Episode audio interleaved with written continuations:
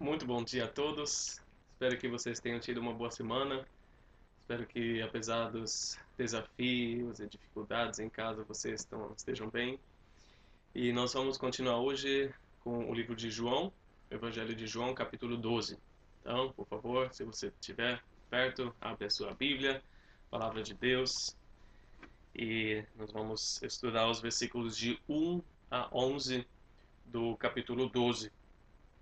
Chegando no capítulo 12, nós vimos uh, algo importante nessa caminhada né, de Jesus e as etapas até a cruz, porque após o milagre com Lázaro, uh, alguns foram falar para os fariseus e eles tomaram uma decisão né, muito drástica, forte, a decisão de matar Jesus. Né? Vamos acabar com eles, eles decidiram. Eles achavam que essa decisão ia salvar a nação naquele momento da ameaça a Jesus. Né? Só que o que eles não mal sabiam, né, não sabiam, não faziam ideia que eles estavam entrando no plano eterno de Deus. Né? Tinha acabado de fazer parte desse grande plano de salvação que Jesus salvaria não apenas a nação, mas o mundo inteiro, morrendo no lugar de todos os pecadores.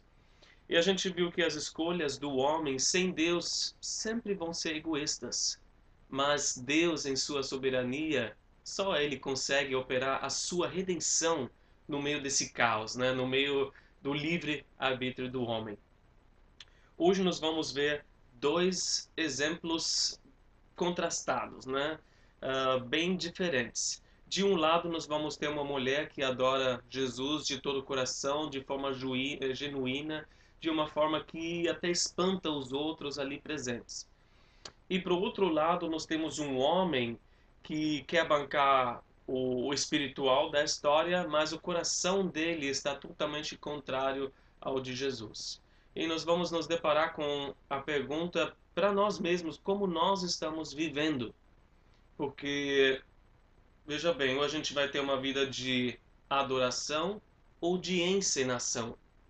E no final, esses dois até coabitam com a gente. Os dois habitam em nós. O adorador que ama Jesus e o impostor que ama a si mesmo. E nós vamos ver isso através desses dois exemplos hoje. Vamos entrar no texto, versículos 1 a 2 de João, capítulo 12.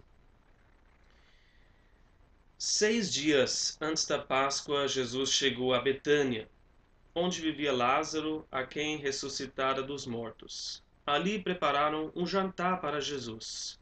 Maria, eh, Marta, desculpa, servia, enquanto Lázaro estava à mesa com ele. Jesus chega a um jantar em Betânia. Foi assim que começou essa história, seis dias antes da Páscoa.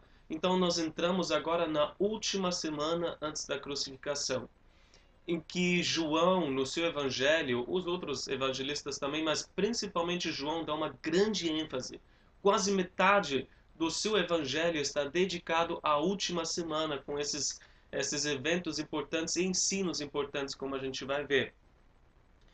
Para ter uma ideia, capítulo 11 terminou com a ideia de que vários judeus já estavam indo para Jerusalém em preparação para a Páscoa, se preparando através de purificações cerimoniais. E o povo se perguntava: será que Jesus vem? Será que ele vai correr o risco de ser pego pelas autoridades porque ele estava sendo procurado né, pelas autoridades religiosas. E a resposta é: sim, Jesus foi, mas não exatamente para a cidade de Jerusalém, não, ele tinha uma, uma parada antes, 3 quilômetros da cidade, em Betânia. Meia horinha de Jerusalém, ele parou porque ele queria ver essa família. Em Betânia, onde Lázaro tinha se tornado famoso. Né? É, a Betânia, essa cidadezinha Betânia de Maria, como a gente viu no capítulo 11, agora se tornou Betânia de Lázaro. Porque onde você podia achar alguém que tinha morrido e voltado à vida? Ele era uma celebridade da época. Mas Jesus queria gastar tempo com essa família amada. Nas, nas últimas semanas antes da morte de Jesus, a gente vê esse desejo de Jesus de estar com os seus amigos, com aqueles que eram mais íntimos. Mais ou menos um mês antes, nós vimos semana passada, ele decidiu se afastar para uma cidade perto do deserto e ficou lá só com seus discípulos. Agora, é, poucos dias antes da sua morte, ele procura a comunhão com Maria, Marta e Lázaro. A comunhão que a gente inclusive sente tanta falta nesse momento de distanciamento faz tão bem para nossa alma. Ainda bem que a gente pode se ver, né, pela tecnologia, pode se falar e ter comunhão também espiritual. Mas nada troca esse momento em que a gente realmente se reúne face a face. E Jesus procurou esse momento porque a comunhão faz bem para nossa alma. Eu até imagino que uh, vendo né, e, e prevendo essa tortura iminente estava dando forças para Jesus até suportar aquilo que estava por vir. E pensa nas pessoas que já saíram da sua casa fortalecidas e abençoadas porque na sua casa foi um lar aberto, foi uma porta aberta, foi um, um lar cheio de amor. Ali eles foram ouvidos, eles receberam um conselho, eles puderam orar juntos com você, teve comunhão, vocês compartilharam. Então isso não tem preço. Né? A gente vai logo, logo voltar a praticar, receber pessoas em nossas casas também. E tudo isso aconteceu no momento de um jantar creio que não tenha melhor, mais apropriado para uma comunhão do que compartilhar uma, uma refeição. Você está junto, comendo. E interessante que, apesar do sofrimento iminente, né, Jesus aceitou o convite. Uma outra pessoa talvez já estaria nessa melancolia, né, pensando na própria morte. Eu vou enfrentar aquilo, não estou afim né, de um evento social. Mas ele foi o livro de Hebreus, capítulo 12, versículo 2, fala que ele, pela alegria que lhe fora proposta, suportou a cruz, desprezando a vergonha. Ele suportou a cruz porque ele já previu aquela alegria, que essa alegria que estava proposta a ele. Quando ele estava na casa com Maria, Marta e Lázaro, ele olhou para eles e pensou: eu, eu morro por vocês para que vocês possam estar onde eu estarei essa alegria que eu tenho, que a gente ainda vai cear junto também, juntos no céu. Ele desprezou, Hebreus 12, 2 falou, a vergonha. Desprezando quer dizer, né, no sentido de não considerar digno de se gastar um pensamento. Então, Jesus não deixou se levar emocionalmente com aquilo né, difícil para ele que estava por vir. Ele desprezou a vergonha. Aparentemente, esse jantar tinha um propósito que era comemorar, né, celebrar a volta de Lázaro à vida. E com certeza Jesus se alegrou com Lázaro, ele que né, efetuou a volta de Lázaro para a vida. Ele não estava pensando, ah, mas eu que vou morrer, como que eu vou celebrar a vida, toda a tristeza que, que, que um ser humano possa sentir. Não, com certeza ele olhando para Lázaro, ele viu um vislumbre da alegria da sua própria ressurreição. E claro que aquilo que iria né, produzir para os outros, alegria proposta. Lázaro, nos vimos onde? Versículo 2: Estava à mesa com Jesus. Como convidado de honra, né, ele estava provavelmente sendo celebrado, ele estava na mesa, mas que casa que era? Os outros evangelhos nos falam que foi a casa de Simão, o leproso. Então, mais uma casa né, cheia de milagres, porque esse homem, uh, Mateus e Marcos falam que ela era leproso, aparentemente também uh, experimentou um milagre. Com certeza também foi curado por Jesus, senão ninguém poderia estar junto com ele nessa casa. Todos eram convidados. E Marta, Marta estava servindo. Versículo 3. 2, desculpa. Marta servia. Apesar de ser uma convidada também, e alguns comentaristas pensam que talvez ela era parente desse Simão ou era esposa de Simão, mas de qualquer forma, isso era DNA dela, né? Isso estava dentro dela, fazia parte, ela tinha um coração de serva, é, com atitude mesmo de alegria, de gratidão, não da outra vez que a gente vê Marta né, reclamando: Maria, não faz nada, eu tenho que fazer tudo aqui. Não. Ela estava servindo de todo o coração, com toda a alegria. E claro que a gente sempre pode fazer uma comparação entre Maria e Marta e como a diferença entre as duas e tudo mais, mas hoje a gente vai focar no contraste entre Maria e outra pessoa, que a gente vai ver daqui a pouco. Mas só para falar uma coisa, Marta não adorava menos do que Maria, só porque ela estava fazendo certas coisas e servindo dessa forma. É como um corpo em que cada parte realiza a sua função. O meu dedo, o meu olho não é a mesma coisa, meu ouvido. Cada parte realiza a sua função, como na igreja, cada membro serve com o seu dom.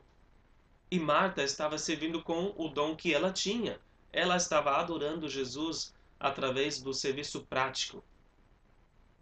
Se a gente pensar sem Marta, não teria jantar, não teria essas pessoas juntas não teria oportunidade para Maria adorar também.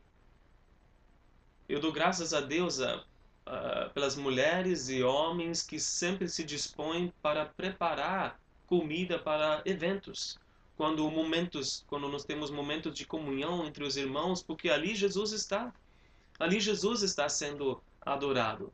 Então, que bom que tem esses que têm esse dom de servir e todos nós devemos servir de forma prática, independente se nós temos o dom espiritual ou não. Mas na, na vida de Marta, nós vemos também como importante servir a Deus e fazer tudo como se fosse ao Senhor, como para o Senhor, fazer qualquer coisa, porque isso traz Jesus para a nossa atividade. Isso muda toda a perspectiva daquilo que nós fazemos na nossa vida o nosso trabalho, talvez monótono. Né? Esse trabalho de home office, talvez, que você já se cansa de olhar para a tela o dia inteiro, lavar a louça, né? que parece uma pilha que não acaba e quando terminou já tem mais, limpar a casa, responder às pessoas nas, nas uh, uh, mídias sociais, e-mails ou o que mais. Então, tudo isso, quando você fala, eu vou fazer isso como, se, como para o Senhor se torna um ato de adoração. E assim foi para Marta. Ela servia a comida, ela lavava os pratos como para o Senhor. Então, se tornou um ato de adoração. Mas vamos focar agora no ponto principal e o primeiro exemplo que nós temos de um ato verdadeiro de adoração eh, em contraste com o próximo que nós vamos ver. Vamos contrastar bem esses dois exemplos de Maria e o outro homem que a gente vai ver daqui a pouco. Versículo 3. Então Maria pegou um frasco de nardo puro, que era um perfume caro, derramou sobre os pés de Jesus e, as, e os enxugou com os seus cabelos. E a casa encheu-se com a fragrância do perfume. Um versículo só, muitas coisas nesse versículo. Maria fez um ato de adoração extraordinário. Isso foi algo extraordinário, porque até no capítulo 11 ela foi lembrada por isso. Que Maria a gente está falando? Maria que ungiu os pés de Jesus. Foi ela. E aqui diz: então Maria pegou. Então, quando todo mundo já estava na mesa, quando todo mundo já tinha sentado, então, no momento incomum, isso foi um ato incomum por causa do timing, por causa do, do, do, do momento que ela escolheu com todo mundo já na mesa. Porque o lavar dos convidados, né, dos pés dos convidados, acontecia no começo, antes de sentar na mesa. Quando você entrava da, na casa, ele, aliás, era o escravo mais baixo da casa que deveria fazer esse ato de lavar os pés de todos os convidados que entravam ali mas não ela escolheu um momento que ninguém estava fazendo nada a não ser esperando a comida ou comendo. E o que, que ela escolheu? Um frasco de perfume caro. A cabeça do convidado poderia ser assim, né? É, ungido com o óleo, com o perfume, mas você só usava uma gota de perfume, não um monte. Aqui ela usou que um frasco que é uma medida equivalente a quase meio quilo. Né? ou se fosse em líquido, né, dizem que é mais ou menos um terço de um litro. Uma grande quantidade, de qualquer forma. Então, isso foi, em primeiro lugar, um ato incomum, em segundo lugar, um ato exuberante, né, com uma quantidade tão grande. Além disso, foi caro. Né, foi caro esse perfume. Posteriormente foi avaliado por 300 denários, que era equivalente ao salário de um trabalhador, o, tra o salário anual de um trabalhador. Então, quase o ano inteiro o, o cara tem que trabalhar ali na construção né, bracial para ganhar todo esse dinheiro para comprar um frasco desse perfume. E a gente imagina, obviamente, que Maria não comprou esse frasco ali na esquina no caminho para o jantar. Não, isso com certeza, em terceiro lugar, foi um ato planejado. Ela juntou esse dinheiro por muito tempo. Aliás, é uma boa pergunta. Onde Maria tirou tanto dinheiro? De onde ela conseguiu? Talvez tenha sido uma herança, né? porque perfume era até usado como se fosse moeda, porque era pequeno, né? fácil de se levar e carregar. Talvez essa era a herança dela. Ela tinha guardado esse frasco por muito tempo para um momento extraordinário, para um momento especial e único. E se ela não já estava guardando esse frasco para Jesus, né, se ela não tinha pensado antes, eu vou usar isso em Jesus, então com certeza ela sabia naquele momento, naquele dia, é para isso que eu vou usar esse frasco. Agora eu já sei o que, que eu vou fazer com ele. Esse é o momento que eu estava aguardando. E que Jesus não merecia apenas uma gotinha desse perfume valioso, mas sim todo ele.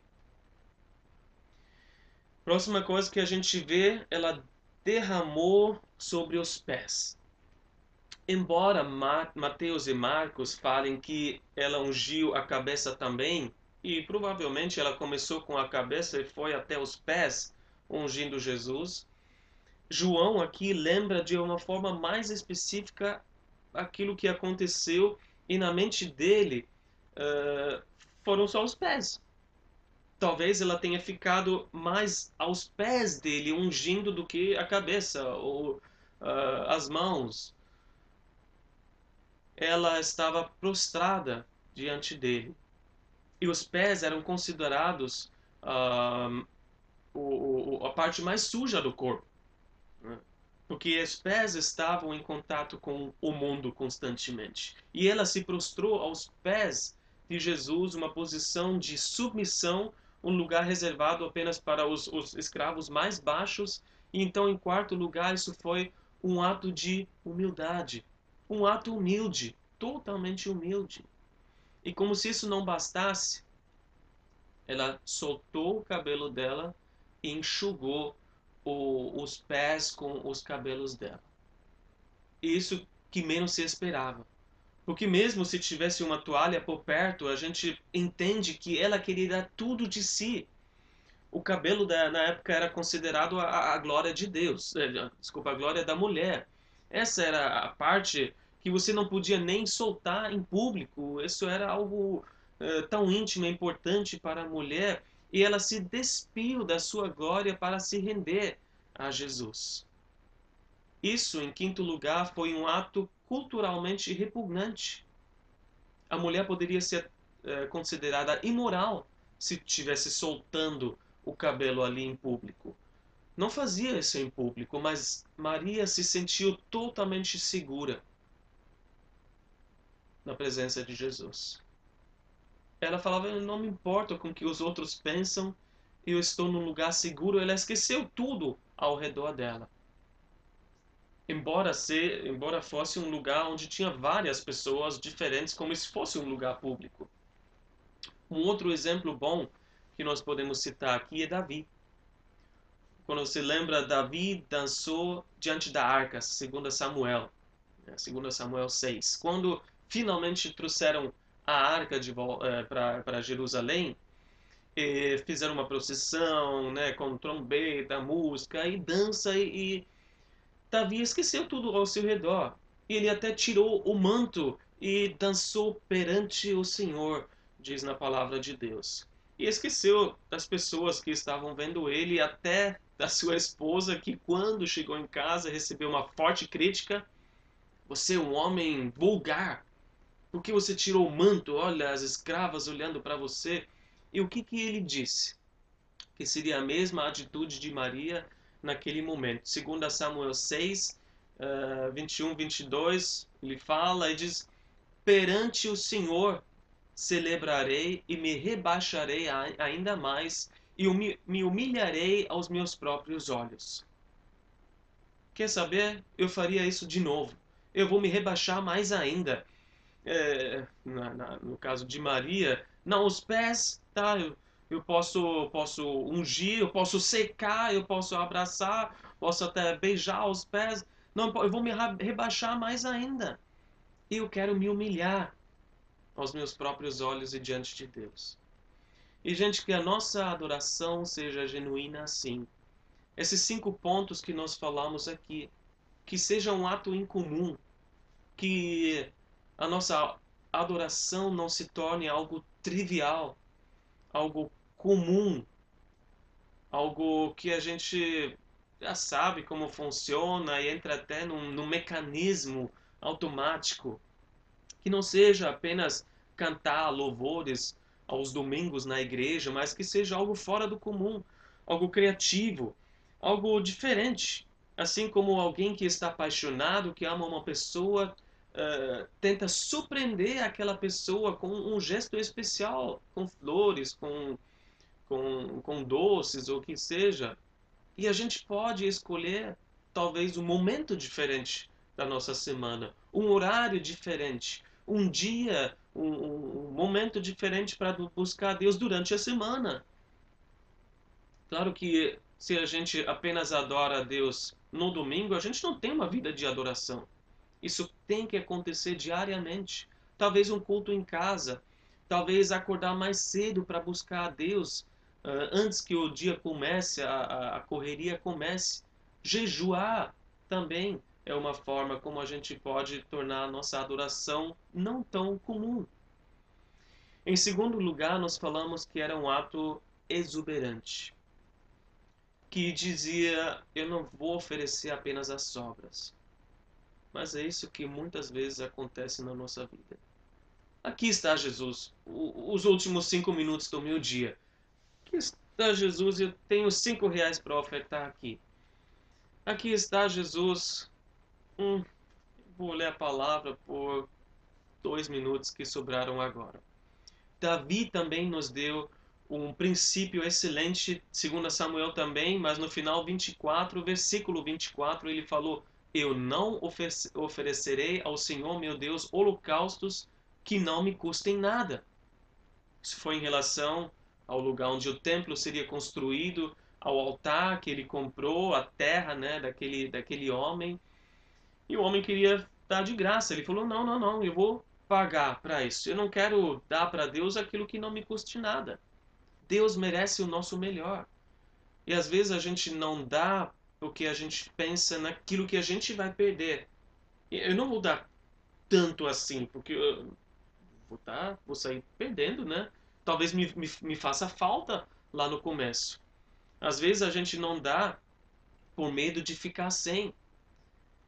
Infelizmente, esse princípio, vamos dar o nosso melhor para Deus, tenha sido bastante distorcido por pregadores, né? pedindo ofertas financeiras exuberantes para si mesmos. Né? Entrega a chave do seu carro, entrega a chave da sua casa, é, pode esvaziar sua poupança ou os seus investimentos e levar a, a igreja. Não, não, não é isso que que Jesus está pedindo de ato de adoração exuberante. Mas isso se aplica a tudo, ao nosso tempo, às nossas forças, à nossa dedicação, comprometimento e também sim às finanças, mas é um, um exagero demais que as pessoas infelizmente colocam nas finanças. Em terceiro lugar, a nossa adoração também deveria ser um ato planejado existe sim a adoração espontânea, que é linda, maravilhosa, quando a gente percebe, oh, Deus, você me abençoou tanto e, e surge um, um louvor, uma oração, uma ação espontânea. Mas imagina o cônjuge que só mostra o seu amor no, na emoção do momento. Então perderia esses momentos especiais na vida do casal, como tirar férias juntos, uh, como um jantar de aniversário. Nós devemos planejar a nossa adoração também. Por exemplo, a nossa adoração financeira. A Bíblia fala que nós devemos planejar no começo do mês, ou então no começo da semana, dependendo uh, o, o, a frequência que você decidiu dar às suas ofertas, planejar antes o quanto você quer separar. Também planejar e separar momentos de leitura e estudo da palavra de Deus. Conscientemente separar um momento. E separar momentos de adoração sem distrações. Não apenas, que obviamente é importante também, as orações que a gente tem na correria durante o dia, no carro, no, uh, fazendo qualquer outra coisa. Mas a gente também precisa, para ouvir de Deus, esses momentos sem distrações. Em quarto lugar, nós falamos que foi um ato humilde. E nós também não podemos chamar atenção para nós mesmos. Né? Se você acha que você precisa dançar na primeira fileira e, e, e subir ao palco e atrapalhar o, o, grupo de louvor, a sua adoração, né, você pode achar que é a coisa mais linda, mas você está tirando a atenção de Deus e, e chamando para si mesmo. A gente precisa se render aos pés de Jesus também, abaixar a guarda, abaixar as nossas defesas e nos render a Ele completamente. E em quinto lugar, a nossa adoração também deveria ser perante o Senhor. Assim como se mais ninguém existisse naquele momento, naquele lugar, só eu e Deus. Só eu e Deus naquele lugar, nesse momento, como você expressaria o seu amor a Deus?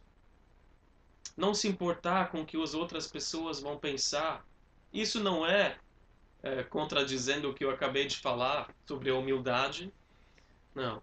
Você pode ser humilde e mesmo assim, na sua intimidade com Deus, esquecer que tem as pessoas e não ficar aqui ser dividido entre focar em Deus somente e pensar nas outras pessoas. Você não precisa pensar nas outras pessoas. Quando você simplesmente obedece, você vai agir em humildade.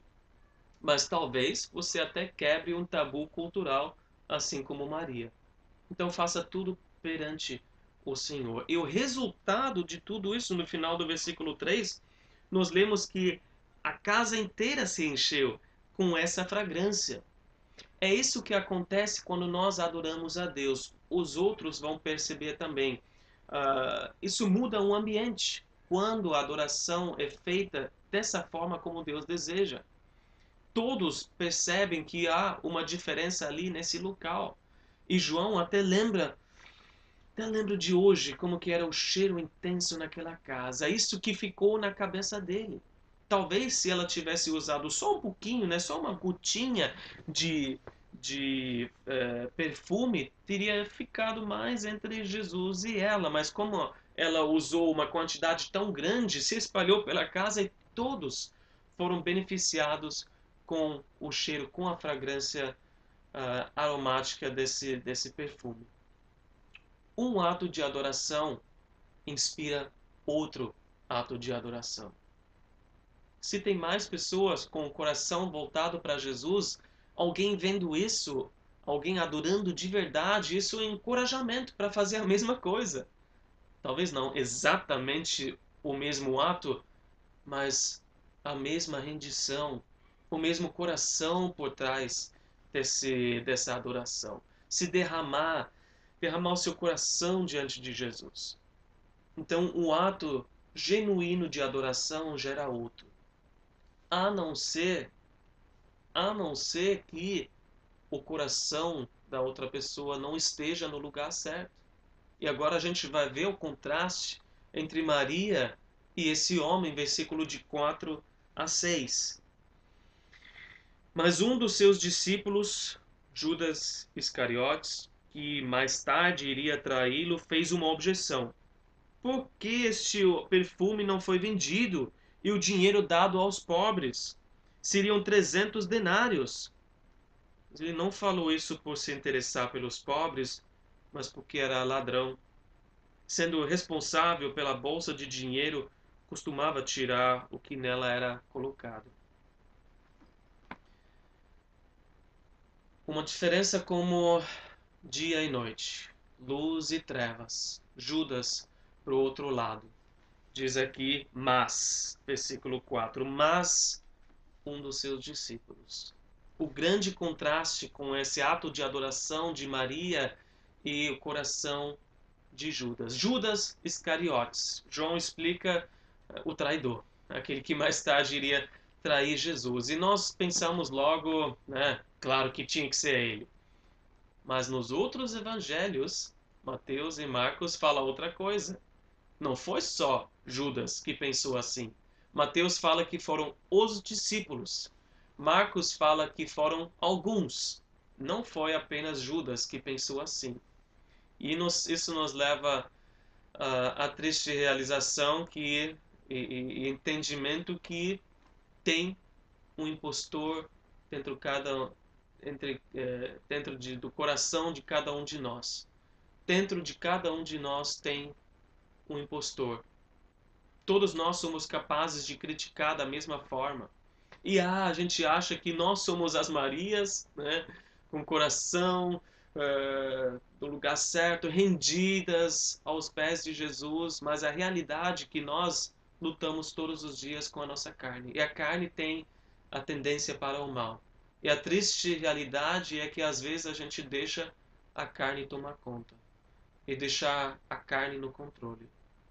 Paulo, no, no capítulo 5 de Gálatas, depois de falar do fruto do Espírito, ele fala no final do capítulo, versículo 26, e falando aos cristãos da Galácia, né, ele fala: Não sejamos presunçosos, provocando uns aos outros e tendo inveja uns dos outros. Vamos andar no Espírito, vamos viver no Espírito. Mas você sabe muito bem, como eu, que nós temos um impostor também dentro de nós com quem nós lutamos todos os dias. Então nós, cristãos, não vamos ser presunçosos. Não, não estejamos provocando uns aos outros e tendo inveja. E Judas fez exatamente isso. Judas lançou essa objeção.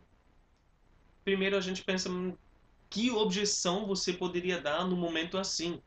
Que ato lindo, que ato maravilhoso, genuíno. O que, que você pode falar contra?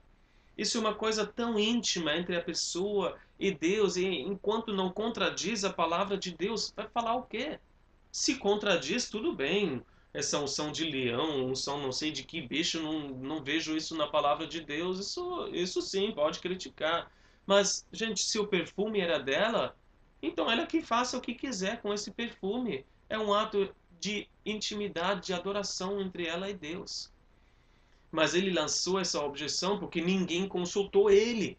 Né? Presunçoso, soberbo, o economista do grupo, que tinha sempre uma avaliação bem racional da situação. Tinha todos os números na cabeça. Pergunta para mim, eu sei o, o, preço atual de nardo no mercado. Eu sei quanto que tá. Quer ver? Eu abro aqui o site, pronto. Eu sei de cor. E ele tinha uma ideia, cabeça dele, muito melhor. Vamos vender e usar o dinheiro para os pobres. E caem as lágrimas. Os Vamos ajudar os coitados dos pobres. O que você vai falar com, contra uma pessoa assim? De um lado, você tem uma pessoa adorador, né? Espiritual devota Maria com esse ato né, de ungir os pés de Jesus. Do outro lado, você também tem uma pessoa aparentemente tão espiritual e, e, e devota quanto Maria. E era Judas, um dos doze discípulos. Gente, ele tinha uma causa nobre. Todos concordariam que, que é o coração de Deus. Isso reflete o coração de Deus. Ajudar os necessitados. Que lado você vai escolher? Eu agora tô, tô dividido.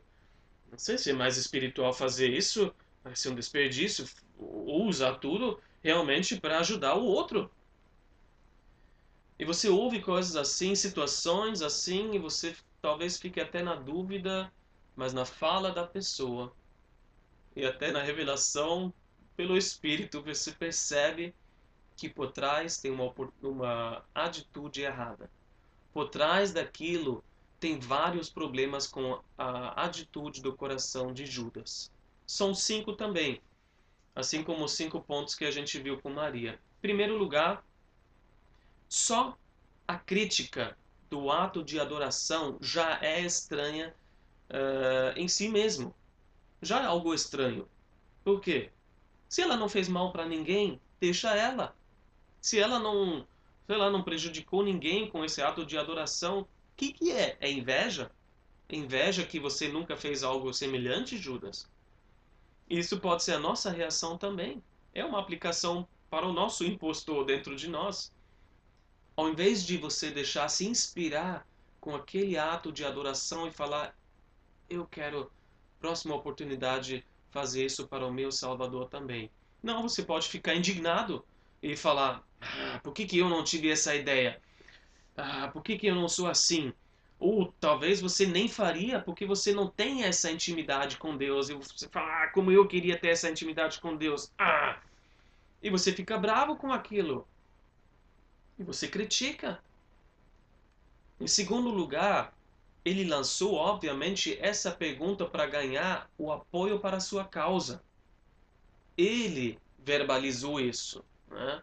Ele sabia que era um ato genuíno, totalmente despi eh, despido do ego, mas ele se sentia desconfortável. Eu não estou gostando disso. Então ele tentou semear essa dúvida embrulhada de uma forma bonita, espiritual, na cabeça dos outros. E obviamente os discípulos também compraram essa ideia, como Mateus fala. A pessoa sem argumentos reais precisa sempre ter a maioria do seu lado para mostrar que, olha, obviamente eu estou certo, eu tenho mais gente do meu lado. Então essa pessoa sem argumento nenhum sempre tenta ganhar apoiadores para a sua causa, mas através de quê? Através de manipulação, e através de incitação da carne dos outros.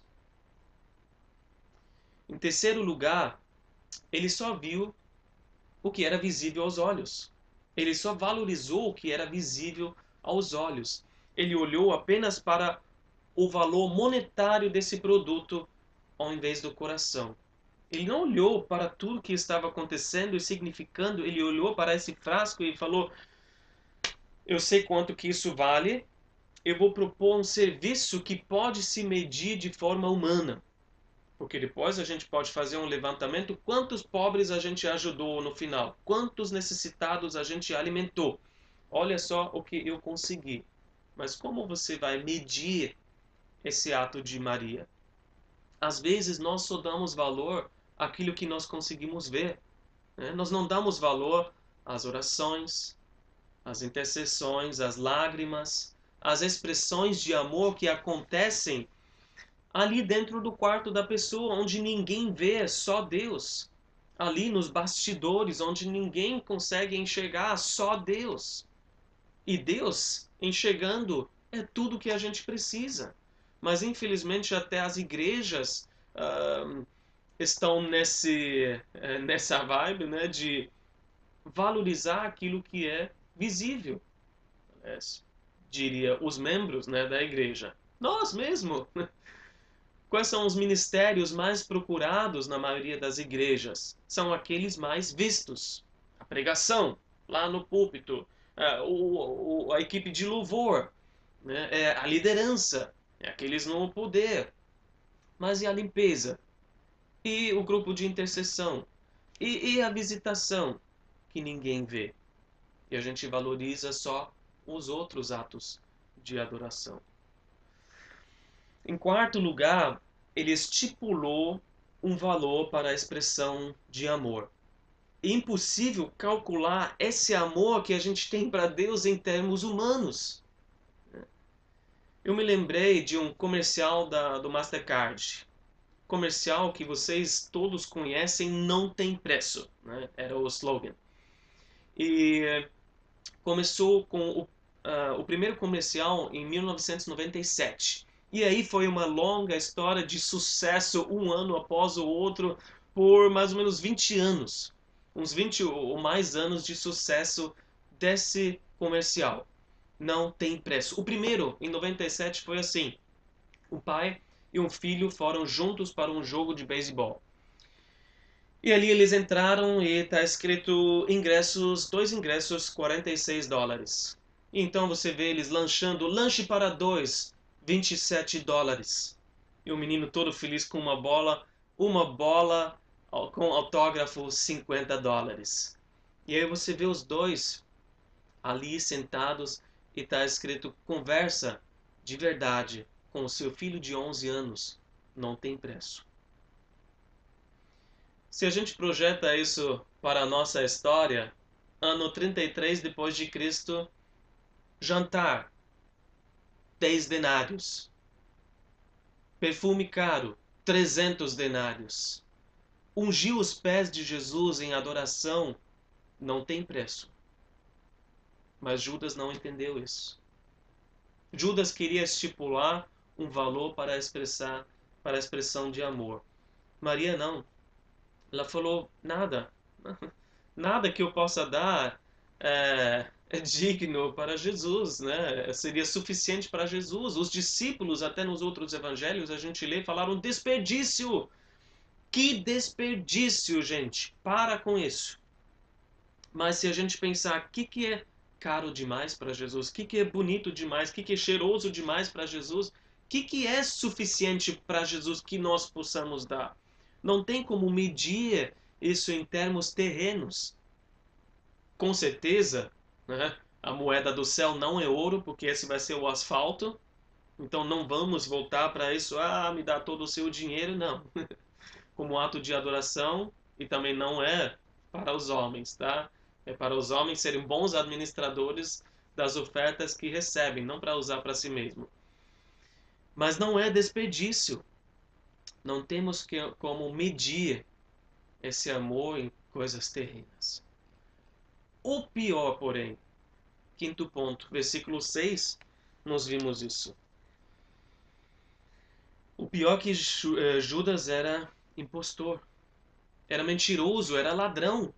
Né? E João descreveu ele com esses detalhes na retro, retrospectiva. Na época, não sabia. Na época, nenhum dos discípulos nem sonhava que era Judas que faria uma coisa dessa. Até no último momento, na última ceia que Jesus tem com seus discípulos, e quando ele fala: Alguém de vocês vai me trair. O que, que eles falaram? Ah, já sei, é Judas, né? Suspeitava o tempo todo. Fala logo, Jesus, é Judas, não é? É, eu apostei certo, não é? A gente estava até já, tava rolando uma aposta aqui atrás. Judas, ganhei! Quem ganhou o bolão? Ganhou o bolão aqui. Não era assim. O que, que eles falaram? Senhor, sou eu? Mestre, sou eu? Será que sou eu? Ninguém eh, suspeitava que era Judas. Por quê? Era uma grande encenação. Nada de adoração. Não, era uma encenação. Ele bancava o homem espiritual. E pensa num cara que sabe fingir bem. É ele. Ele fingia todo o interesse nas coisas de Deus, o interesse nos, nos, nos necessitados e, e, tudo mais. Vamos ajudar e, e amar o próximo. Encenação. Na verdade, aqui diz, não tinha interesse nenhum. Interesse tinha para si mesmo, interessado em si mesmo, no dinheiro dos outros para seu próprio benefício. Por mais espiritual que ele parecia aos outros com seu discurso. Infelizmente, até hoje, tem projetos né, que pedem dinheiro apelando ao, ao lado emocional. E até as lágrimas descem do rosto. E você fala, eu vou dar o, o cheque, vou mandar esse dinheiro. Mas no final eles gastam o dinheiro de forma indevida. Ainda existem Judas no meio da igreja, infelizmente. E ele era responsável pelas finanças. E você fala, Jesus, o que, que você fez? você não poderia dar esse cargo para ele. Aliás, aqui diz que ele costumava tirar dinheiro do bolso para gastar como bem entendia. Não era uma questão de um lapso. Ah, você fez mal naquela vez, agora se arrependa que vai, ser, vai ficar tudo bem. Não era o mau caráter, era questão de um mau caráter que esse homem tinha, tirando frequentemente, constantemente. Com certeza ele era muito astuto, imagino eu. Que ele gastava só com coisas pequenas para ninguém suspeitar, né? Um pequeno valor ali, um pequeno valor aqui e pronto. Assim como fazem hoje quando clonam e pegam a, os dados do seu cartão de crédito. Então, uma dica para vocês, principalmente nesses dias que a gente acaba comprando talvez mais coisas na internet, pega bem os seus gastos, uh, se você usa cartão de crédito ali do seu banco e vê se não tem alguma coisa que você não reconhece. Já aconteceu aqui, gente. Você precisa olhar o extrato ali e quanto mais rápido melhor. O que acontece? Um valor pequeno, outro valor pequeno, parcelado em 10 vezes, olha se liga. Então Judas com certeza fazia coisas assim. E mesmo Jesus, mesmo assim, Jesus deu esse, é, esse cargo de responsabilidade a ele. Ele tinha a mesma chance de se tornar um, um verdadeiro adorador como todos os outros. Mas infelizmente, poder corrompe.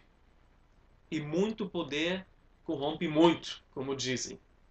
Judas revelou quem ele era. Judas revelou o que ele mais queria, que é eu, eu, eu. E talvez isso tenha sido a brecha para Satanás entrar também. Esse amor ao dinheiro.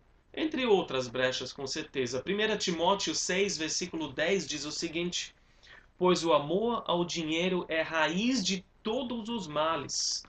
Algumas pessoas, por cobiçarem o dinheiro, desviaram-se da fé e se atormentaram a si mesmas com muitos sofrimentos. O amor ao dinheiro não é né, o, o, pior dos males, é, é todo o mal em si, é a raiz. E a raiz, dessa raiz vai crescendo, vai crescendo outros males, é a raiz de todos os males. Ninguém sabia, menos Jesus. Jesus sabia o tempo todo. Jesus sabia o tempo todo isso nos mostra que não adianta fazer uma encenação para Jesus. Não adianta porque Jesus vê o coração. Não adianta você bancar o espiritual quando você não é. Não adianta fingir ser mais espiritual do que você é, porque Jesus te vê do jeito que você está e é. Vamos parar de fingir. Vamos adorar de verdade.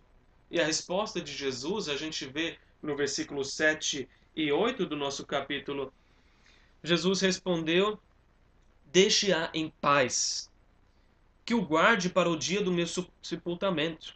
Pois os pobres vocês sempre terão consigo, mas a mim vocês nem sempre terão. O que, que Jesus falou? Pode parar ela, tira dela o que sobrou desse perfume para a gente pelo menos vender o que, o que sobrou, o resto. Não, ele falou, deixa ela em paz. Hã? Dá um passo para trás. Não, dá um espaço para ela. Ela está fazendo o que é certo. Palavras fortes de repreensão. Por quê? E até gosto mais de outras versões. A, a NVI fala que ela guarde.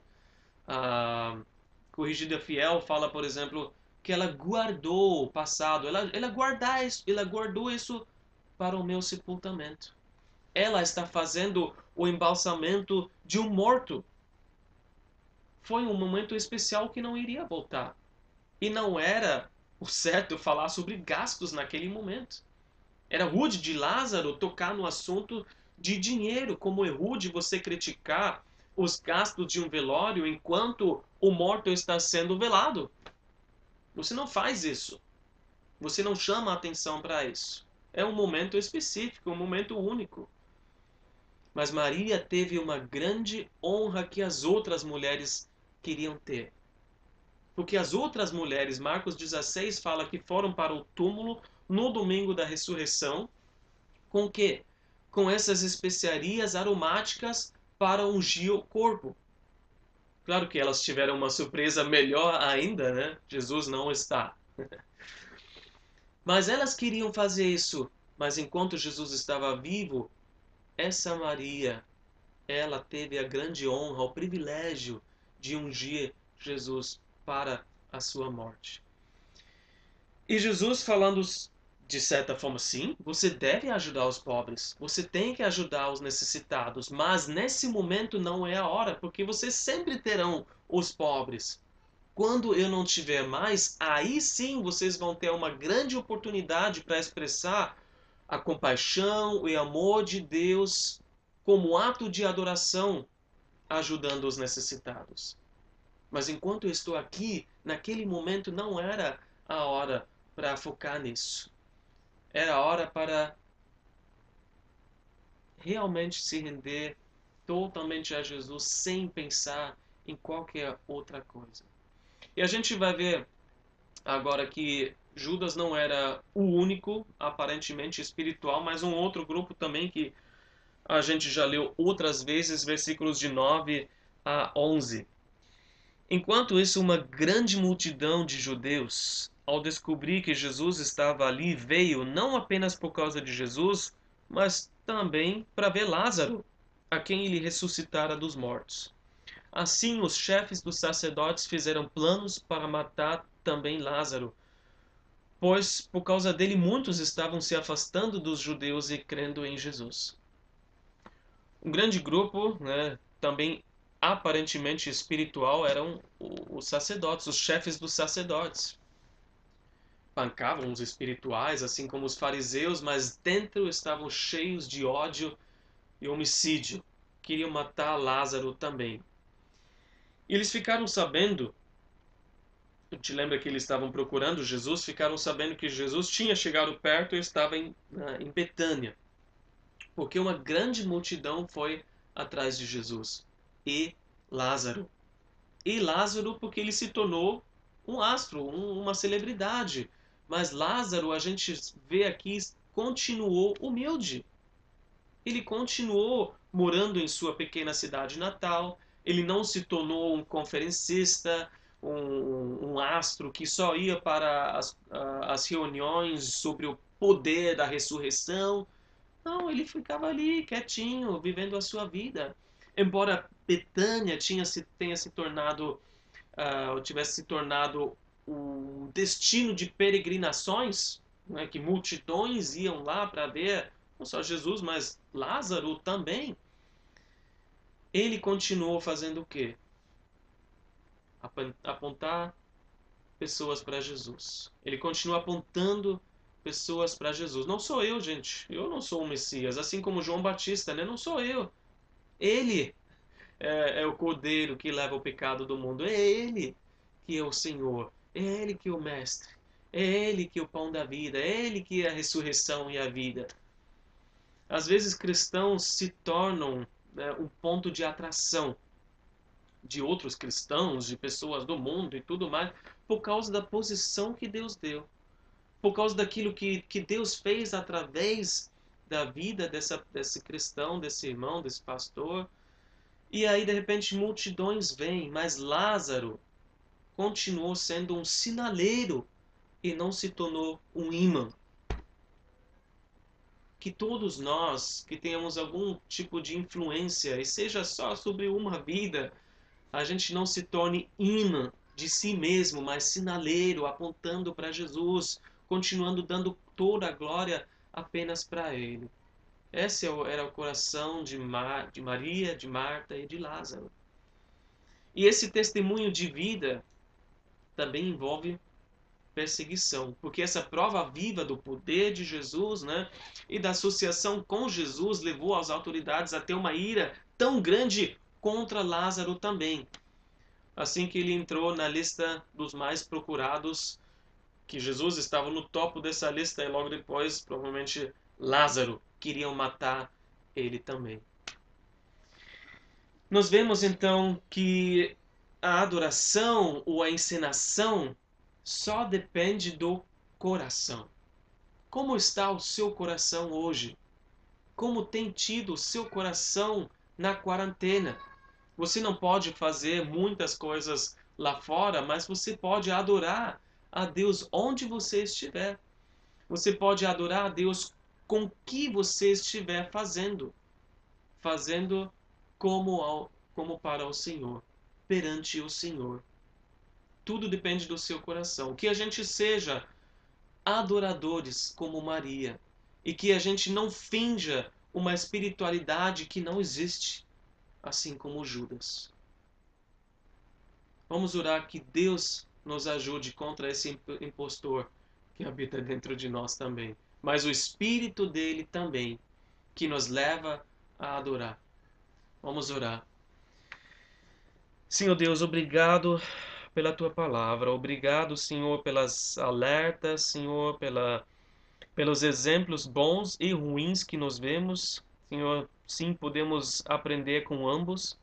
E nós queremos ter um, um espírito, um coração, Senhor, que pode ser moldado facilmente pelas tuas mãos, como o barro, Senhor, nas tuas mãos, não endurecido, mas bem mole, para que tu possas formar o nosso coração, possas fazer de cada um de nós um, um verdadeiro adorador, que adora o Senhor em espírito e verdade de forma genuína, Senhor. E dessa forma, como Maria, como nós vimos, nos ajude, Senhor, a nos tornar um adorador o tempo todo, Senhor, com tudo que a gente fizer, fazendo para o Senhor, como para o Senhor. Que o teu Espírito, Senhor, nos ajude a vencer a nossa carne, o nosso impostor dentro de nós. Que a gente possa, Senhor, aproveitar esses momentos com menos correria, Senhor, para, para muitos de nós, um, para, Senhor, focar mais nessa vida de adoração, nessa vida, Senhor, de, de buscar o Senhor, e todos aqueles que têm uma correria maior ainda do que o comum, que possam, dentro daquela correria, Senhor, adorar o Senhor de todas as formas e que o próprio trabalho se torne um momento de adoração.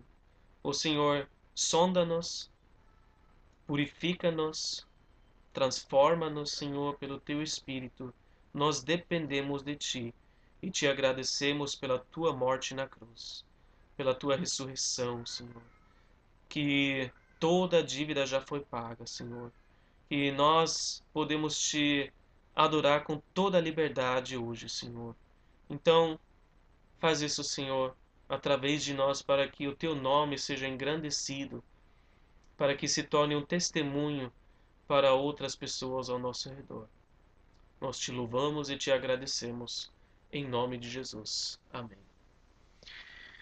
Que você tenha uma ótima semana. Espero que tenha sido um encorajamento para você. E muito bom ter você conosco nesse momento novamente. Semana que vem tem mais. Você já pode ler uh, de antemão e ler o restante desse capítulo para saber aquilo que vai acontecer, para você já meditar um pouquinho nesse texto e nos vemos uh, outra vez próximo domingo com a continuação de João. Deus abençoe.